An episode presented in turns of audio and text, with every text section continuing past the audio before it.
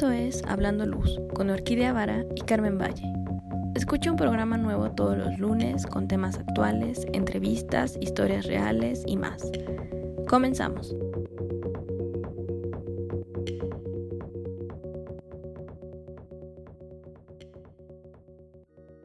Muy buenos días, hoy estamos en Hablando Luz. Estamos en Laboratorio Arte Alameda con la directora Lucía San Romano. Lucía, ¿cómo estás? Muchas gracias por la invitación, qué gusto de tenerte por aquí. Ay, sí, yo feliz, feliz. Así, la vez pasada que te escuché hablar, fue así, ¡Ah! necesitamos hablar ahora de ella y de la luz en el arte. Entonces, aprovechando que es mes de la mujer, dijimos, ¿por qué no? Pues muchas gracias. Eh, estábamos platicando hace un momento de que nada más quieres que hable en general en la luz en el arte y quizá también lo puedo plantear desde mi experiencia de la luz en el arte, quizá, ¿no? Sí, por favor. Eh, yo, de hecho, yo comencé mi carrera no como curadora, sino como pintora. Entonces, cuando eres, cuando aprendes, empiezas a aprender a dibujar y a pintar. La luz es una forma, es una herramienta y un elemento muy, muy importante, puesto que es aquello que te ayuda a modelar las cosas. La luz es, en términos técnicos, las cosas las dibujas usando un lapicito, con una línea haces marcas y con, algo también puedes fondear, hacer tonos en blanco, si estás dibujando eh, a, lápiz, por ejemplo. Pero ¿qué hace que las cosas tengan volumen? ¿Qué hace que las cosas que se distingan unas de las otras cuando estás haciendo, um, dibujando realismo? Pues es la luz. La luz es lo que modela las cosas en el mundo, ¿no? Entonces, este, cuando yo estaba empezando a dibujar, que en realidad no era tan hábil. Empecé muy chica, pero no es como que era una niña genio del dibujo, no, para nada. Mi maestro, mi maestro que se llamaba James Gordonier, siempre había un fondo, nos, nos, explicaba con mucha claridad dónde posicionas el foco de la lámpara para que crees ciertas sombras. Y es a partir de las sombras que empiezas a, tu cerebrito, de, en mi caso de niña, empiezas a entender que la profundidad de la representación pictórica es un factor de la luz, no es un factor del color, no es un factor solamente, no es un factor de la perspectiva, es decir, la perspectiva no la puedes ilustrar si no tienes un, un foco de luz, un source, un lugar donde sale la luz. Entonces, empieza tu cerebro a entender ciertas cosas alrededor de la noción del espacio de perspectiva, del espacio profundo, del espacio que es capaz, en términos pictóricos, de ser caminado, en el que siempre hay, ya sea conceptualmente, un, lugar, que, un, algo que otorga, que da luz, que proyecta luz. Si estás haciendo paisaje, ¿qué es lo que proyecta luz? El sol.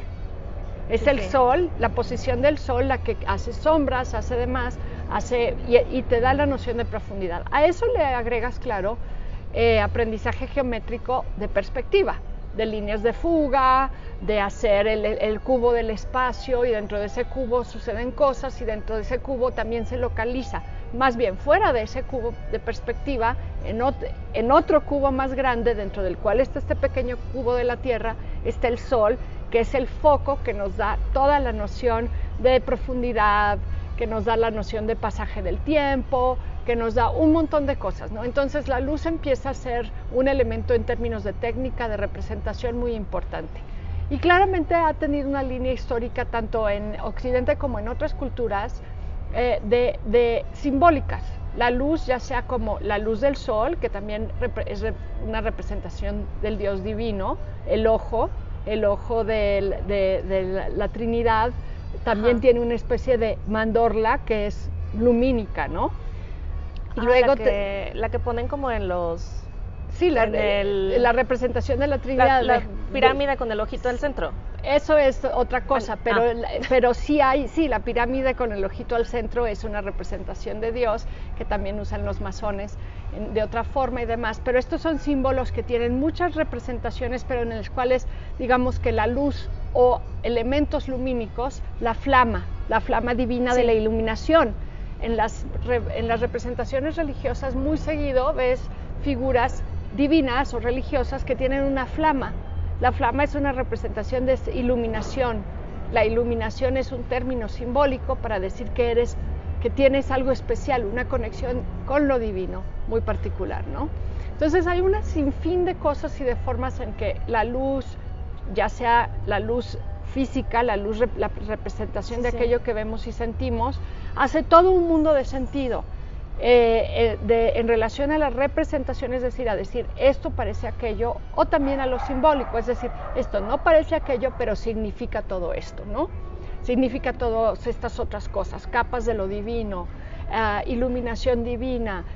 Entonces tenemos esta doble asociación muy interesante que es en el Renacimiento, cuando la luz empieza a hacerse racional, racionalizada como parte de un sistema de representación eh, geométrica, la luz también se hace racional. Se entiende entonces que el sol y los elementos lumínicos hacen y proyectan luz, etcétera, etcétera, y deja un poco, poco a poco, poco a poco, poco a poco, hacer solo ser una representación de lo divino necesariamente.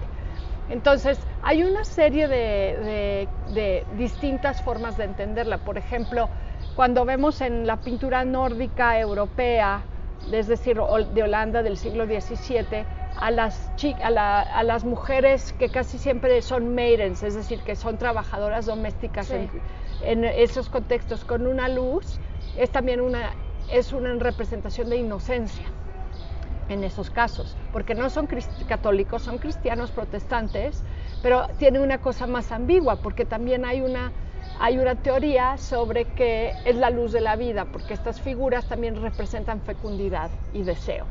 No solamente es un retrato de la mujer que trabaja en la casa del, vendedor de rosas y de tulipanes, que es la primera, los holandeses desarrollan en el siglo XVII la primera este, economía capitalista global que empieza a generar diversidad de clases. ¿no? Entonces en ese caso son un prototipo o un proto capitalismo mucho más adelantado en otros lugares. Entonces, ¿qué pasa cuando la luz ya no tiene, ya no es solamente, como simbólicamente ya no es solamente del dominio de la iglesia? La iglesia es la administradora de, la, la, luz como iluminación divina, de su representación en el sentido de Dios, etc. ¿Qué pasa cuando se empieza a hacer algo más laico? ¿Qué pasa cuando se empieza a hacer algo más racional? ¿Qué pasa cuando empieza a hacerse más científico? Claramente las, las, las este, aproximaciones a, a, la luz en otros en, términos digamos científicos claro que suceden de, muchas diversas formas pero tenemos descubrimientos importantísimos que, de electricidad el, foco entonces todo esto también lo podemos ver como una especie de emancipación de la luz de, de lo divino a lo, a lo cotidiano a lo científico a lo mesurable Ahora, claro, compramos luz. Compramos luz para, iluminar nuestras casas. Sí, claro. Literalmente compramos luz. Compramos electricidad que se vuelve luz. Entonces nuestra relación, no, creo que no tenemos ni siquiera una forma de imaginar cómo una persona en el siglo XVII, en el siglo XV, en el siglo XIV, en el siglo XI pensaba sobre la luz. Porque parece que es, pero no, no tenían electricidad. Entonces no tenían un dominio sobre la luz. La luz era, una, eh, era, un, era algo que tenía que ver con, con, el quemar grasas. Sí, pero además eran muy caras y muy difíciles. Bueno, y muy difíciles, de, hacer. Bueno, no sé si eran tan difíciles de hacer, pero todo era. Tomaban mucho tiempo. Tomaban tiempo, tenían otros sistemas. ¿Qué pasa en el siglo XX con la luz? en el siglo XX, porque ya como curadora a mí me tuve la oportunidad de trabajar en el Museo de Arte Contemporáneo de San Diego y trabajé con artistas que, de un movimiento californiano que se llama Luz y Espacio, Light and Space, que en la mayoría eran hombres. Eh, Robert Irwin este, y muchos otros, ¿no? Eh, todos nuestros ídolos, o bueno, de los lighting designers, los vemos y ¡Ah! Sí. Yo trabajé con Robert Irwin en una exposición grandísima que hizo en el Museo de San Diego, MCASD, el Museum of Contemporary Art San Diego, y una de las experiencias más hermosas de mi carrera, porque el señor es un señor, ya ahora tendrá casi 80 años. Cuando yo lo conocí hace 20 años tenía 60, ¿no? Eh, sus ojos empezaban a cambiar porque tenía como, ya estaba teniendo problemas de vista y empezó a hacer una serie y era una especie de mini retrospectiva de su trabajo que empezaba eh, con la no, no, no, era una retrospectiva como tal porque faltaban muchísimas cosas pero incluían ciertas piezas importantes de los de los ciertas cosas que hizo en los 60 pero sobre todo era nueva producción en uno de los tres museos que es un solo museo con tres sedes o era hizo una pieza hermosa con tela negra de la tela como de delgadita, Ajá. de translúcida, Ajá. que tiene una serie en la cual se hace como capas de esta tela para crear geometrías y espacios habitables que se pueden entonces lo que Sí, ves sí. es cómo corta la luz en ciertos momentos y en otros, las hace en blanco y en negro. Unas piezas hermosas, ¿no? Aquí lo que me llamó muchísimo la atención es que era una persona que estaba dedicada a ver y a sentir y a sentir la luz en todos los contextos en los que estábamos trabajando.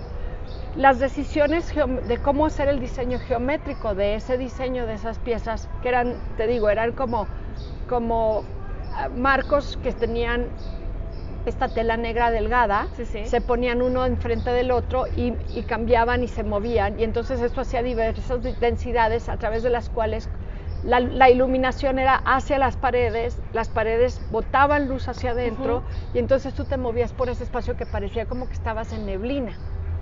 La sensación era una sensación de naturaleza, una sensación de algo muy como espiritual. Claro, ¿por qué pensamos que es natural y es espiritual? Porque nuestro entrenamiento histórico, por eso hice este preámbulo de hablar de, la religi- de las imágenes religiosas de la luz, nuestro pensamiento emocionalmente e intelectualmente estamos eh, no, no vemos nada de neutro, no somos solamente unos animalitos ahí, ay, la luz, no, tenemos toda una historia del arte y una historia de las imágenes y de, y de todo lo que tenemos en nuestro, en nuestro hard drive, eh, no solo individual, sino colectivo, Sí, sí. alrededor de las lecturas de la luz. Entonces, cuando entrabas a esa pieza, sentías que estabas casi entrando en un espacio casi como divino, como que estabas entrando a una representación este, de- del cielo, porque la calidad de la luz que cru- al cruzar esos, esas peque- esos mesh, esas Ajá. telas, era de- difumada, totalmente difumada, y veías a las figuras entrar y salir de foco. Esa era una pieza. La otra pieza que también participé, no participé como curadora, era asistente de la, era una de las tantas curadoras que trabajamos en esa exposición. Yo trabajé más bien en el libro y en un documental que hicimos que produje, imagínate. Yo soy ¿Qué libro y qué documental para que lo El busquemos? del libro del, MC del Museum of Contemporary Art San Diego de Robert Así lo Irwin. buscó. Sí, su, su libro. Hizo una pieza que son tubos de neón Sí.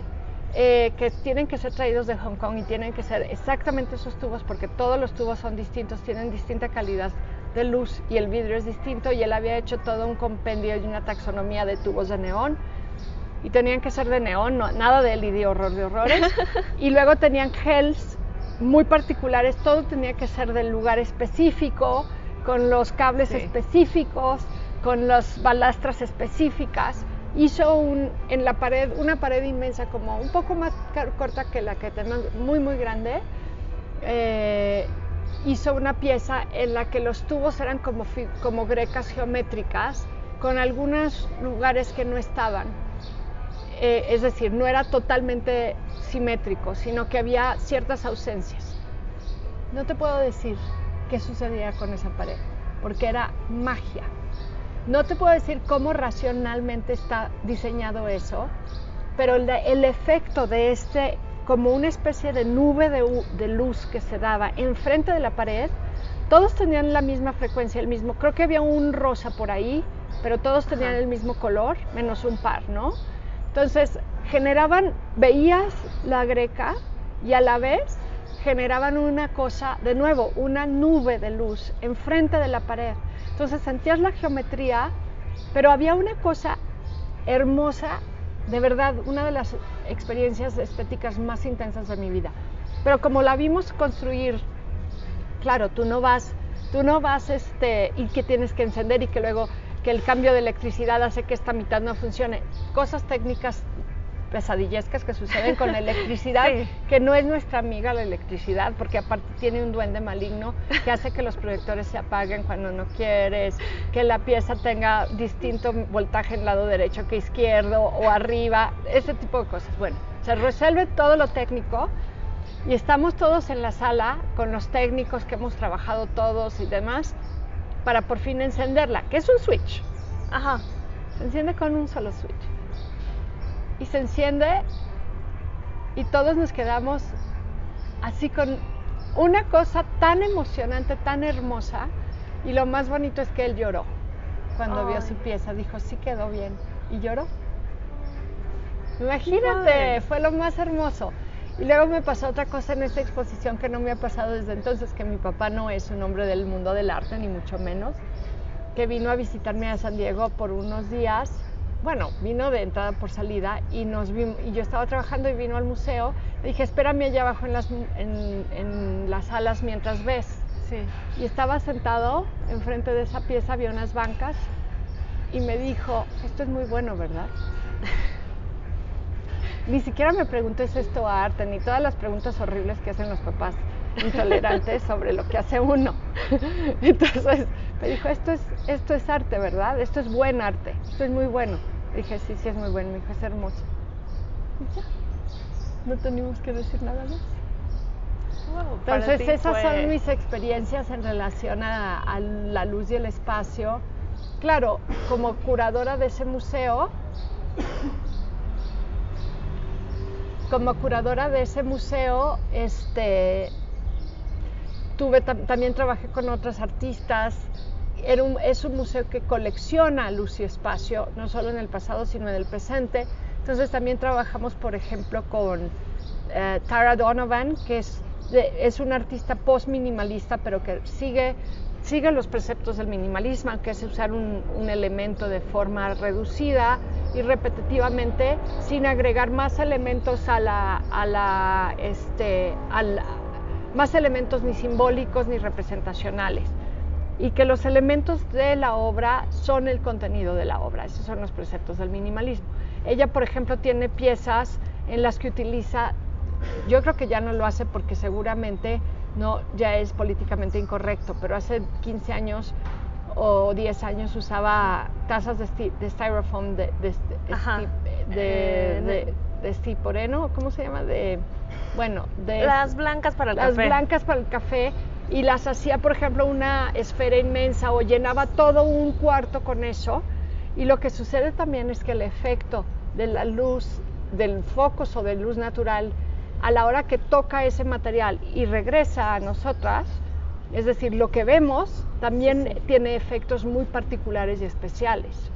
La cuando llenas un espacio con ciertos materiales, cambias la calidad de la luz de ese espacio. Sí, sí, por supuesto, entonces, todo lo que rebota. Entonces es un artista que aunque no es un artista de luz espacio, el efecto de su obra puede que sea se considera o puede considerarse una especie de luz y espacio, ¿no? Eh, y, y, también estuve como siendo parte de investigación, no de investigaciones, en el yo no investigué esto, pero mis colegas en el museo sí lograron investigar mucho, mucho de obras de los 60 de Luz y Espacio, por qué se hicieron, cómo se hicieron, como parte del, de los experimentos que hizo el LACMA, el Museo de Los Ángeles, el Los, Los Angeles County Museum of Art, en el que vincularon a compañías con artistas para hacer experimentos que incluían ciencia, arte y ciencia. Y, la ciencia en este caso eran tecnologías que iban desde terminados de autos especiales, por ejemplo McCracken, John McCracken, todas las piezas que tiene que tiene que son como placas de color, pues se hicieron con terminados de automotrices. Y, eh, Bob Irwin hizo unas piezas que parecen tablas de, surf porque las hizo con surfistas. Entonces este, con surfistas que tenían terminados en particular y los, y los hacían solamente mucho más exagerados que lo harías para un coche. Muchas más capas, mucho más pulido. Entonces lo que hace es que el material deja de ser el material común y se vuelve otra cosa, ¿no? Y es como ya pueden ser técnicas de adición o técnicas de, de hacer medidas muy específicas a través del ojo, confiar en el ojo.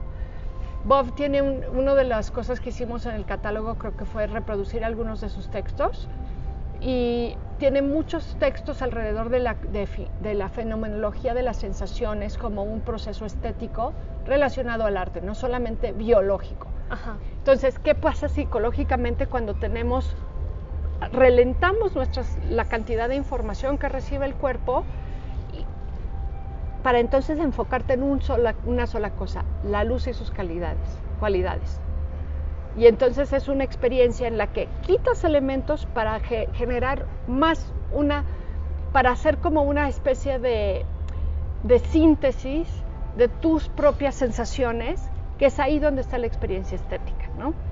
Y eso también nos lleva de alguna forma a la, a la manera en que en el siglo XVII, por ejemplo, eh, los románticos describían la experiencia estética llamada eh, lo sublime, que Ajá. también puede estar relacionado a una noción de la luz. Cuando digo la palabra sublime, yo pienso en iluminación, porque tiene connotaciones teológicas. Sí, claro. Entonces, lo sublime es la experiencia de aquello que es tan terrible que crea que, el ser, que, tus, que tu cognition, que tu cerebro, Ajá. que tu forma de entender, tu entendimiento se colapse. Y al colapsarse, tengas, ¡ah! ¿no? Sí, como esta realización. Bueno, Esta realización de, de otra edad.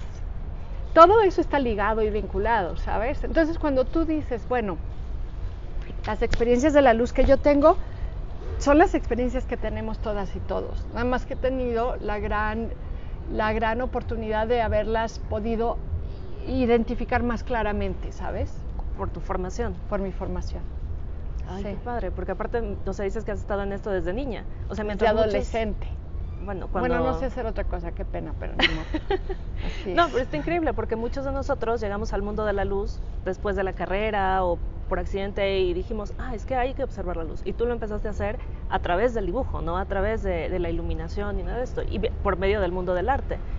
Y Sí. lo que dices, la- las experiencias que has tenido suenan mágicas. Pues es que la verdad yo sí he tenido mucha suerte porque como desde, desde muy chica me decía que iba a hacer esto, entonces eh, de cierta forma mi, formación como ser humano eh, conforma, es conformada por la relación con el arte, no es lo que dices, que ya estás educada, conformada por otras experiencias, tu familia, la educación que tienes, la escuela. Yo, yo era rarísima niña y adolescente, entonces eh, me, hizo quien soy la experiencia del arte. Por eso también vivo mi trabajo no como trabajo, sino como vocación, básicamente. Sí, claro. Sí. Ay, qué padre. Y entonces por eso podemos tener, bueno, cosas en... En, en el laboratorio el Alameda, pues todo lo hacemos con muchísimo, con muchísimo emoción y cariño y cuidado y ahorita tenemos la exposición de Amor Rojo que solamente está hasta el 26 de este mes. Eh, la, recomiendo, la recomiendo mucho, no, eh, su relación con la luz es simplemente que son proyecciones, la mayoría de las piezas son proyecciones, pero eh, es una exposición de, de- los vínculos entre los diversos mujeres, diversos movimientos de mujeres, incluyendo feminismo, eh, feminismos interseccionales, transfeminismo, activismo trans, etcétera, y esta figura histórica llamada Alexandra Kollontai. Los videos son muy hermosos y emotivos, en particular en marzo, muy- son en particular emocionantes en marzo. Muchos de ellos presentan imágenes de las, de las marchas y vinculan el movimiento por los derechos de la mujer muy claramente con un espacio también afectivo y emocional de, de, de estar como, sí es- lo llamaría lucha, aunque no siempre es violenta, pero de una cosa mucho más emocional, me refiero, ¿qué quiero decir? ¿Qué quiero decir? Como de, de estos ecos históricos que te decía. Yo soy historiadora, Sí, entonces siempre estoy viendo lo- los ecos históricos y da mucha más solidez al presente, que puede ser muy, muy, muy incierto, ¿no?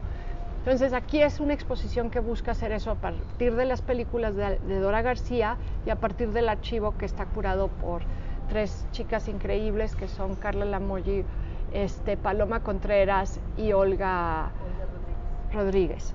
Y este y, y también tenemos una exposición de Daniel Monroy Cuevas, que es la tercera parte de una pieza que se filmó aquí, que, este, que es muy bonita. Este también es video, pero ahí sí hay un juego de luz. sí. No sé si la viste. Sí, me encantó. Sí. La primera parte fue, bueno, primera parte que fue antes de tener público fue la filmación de la pieza aquí.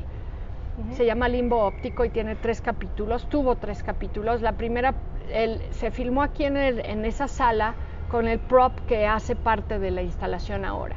La segunda, la primer, el primer capítulo fue la primera versión editada del video con una, tra- una línea sonora muy fuerte. Segundo capítulo se mostraba el prop, este, este, este elemento de teatro eh, que nosotros también produjimos con el video dos canales. Y la tercera es el elemento teatral, que es básicamente una escalera de en pedazos, inmensa, con el video adentro de la escalera. Pero la luz es lo que te da la modela las formas, ¿no? Y al modelar las formas hace que, básicamente es lo que te empecé diciendo, que cuando empiezas a aprender a dibujar, es la luz lo que modela las formas, lo que te da volumen, lo que te da línea, lo que te da separación de un objeto a otro, lo que te da separación de, blanco a negro. Y en ese sentido, este montaje es casi una lección en los usos de la luz para entender al espacio.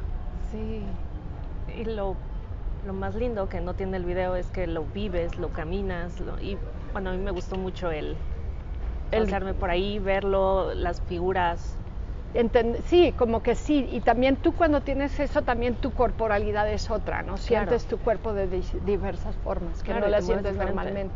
Sí. sí. Pues esperamos con mucho gusto a, los, a sus públicos y que a sus, a sus audio, audio audiencias. A la audiencia, Ajá. A sus audiencias, a que vengan al laboratorio. La siguiente exposición será abril 13 entonces, si no logran venir para el 26, abril 13 tenemos una exposición magnífica de un artista eh, eh, palestino eh, que se llama Dorges.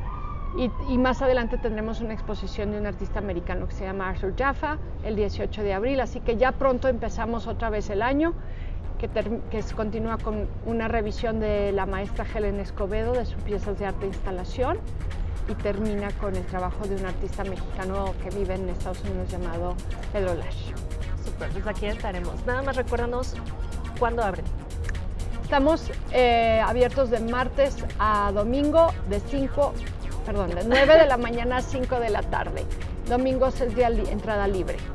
Ah, perfecto. Y si queremos ver más, están en las redes. Tenemos muchas redes, Arte Alameda Instagram, Laboratorio Arte Alameda en Facebook, también hay TikTok, creo que es Arte Alameda, y tenemos una página web que, se, que buscas Arte, Laboratorio Arte Alameda, te metes a la página del instituto y ahí le picas y ahí te lleva la nuestra, porque la, dirección es larguísima y es una pesadilla. Va a estar en la parte de abajo, linkeado. Sí, sí linkeado en la parte de abajo, sí pero si te haces, si entras, si te haces amiga o amigo de nosotros en, Instagram y en Facebook vas a tener toda la información de todo lo que hacemos. Ay, súper.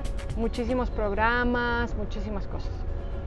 Muchísimas gracias. Yo estoy muy feliz de haberte podido entrevistar de nuevo y pues aquí estaremos todo el año. Muy bien y cuando te avisamos si tenemos piezas muy específicas de luz. Muchísimas gracias. Hasta luego. Bye. Bueno, pues eso es todo. Recuerden si quieren vernos en Hablando Luz, Nuestras redes son, nos encuentran en Instagram y en Facebook como Hablando Luz y el correo es hablandoluz.gmail.com. Hasta la siguiente semana. Bye.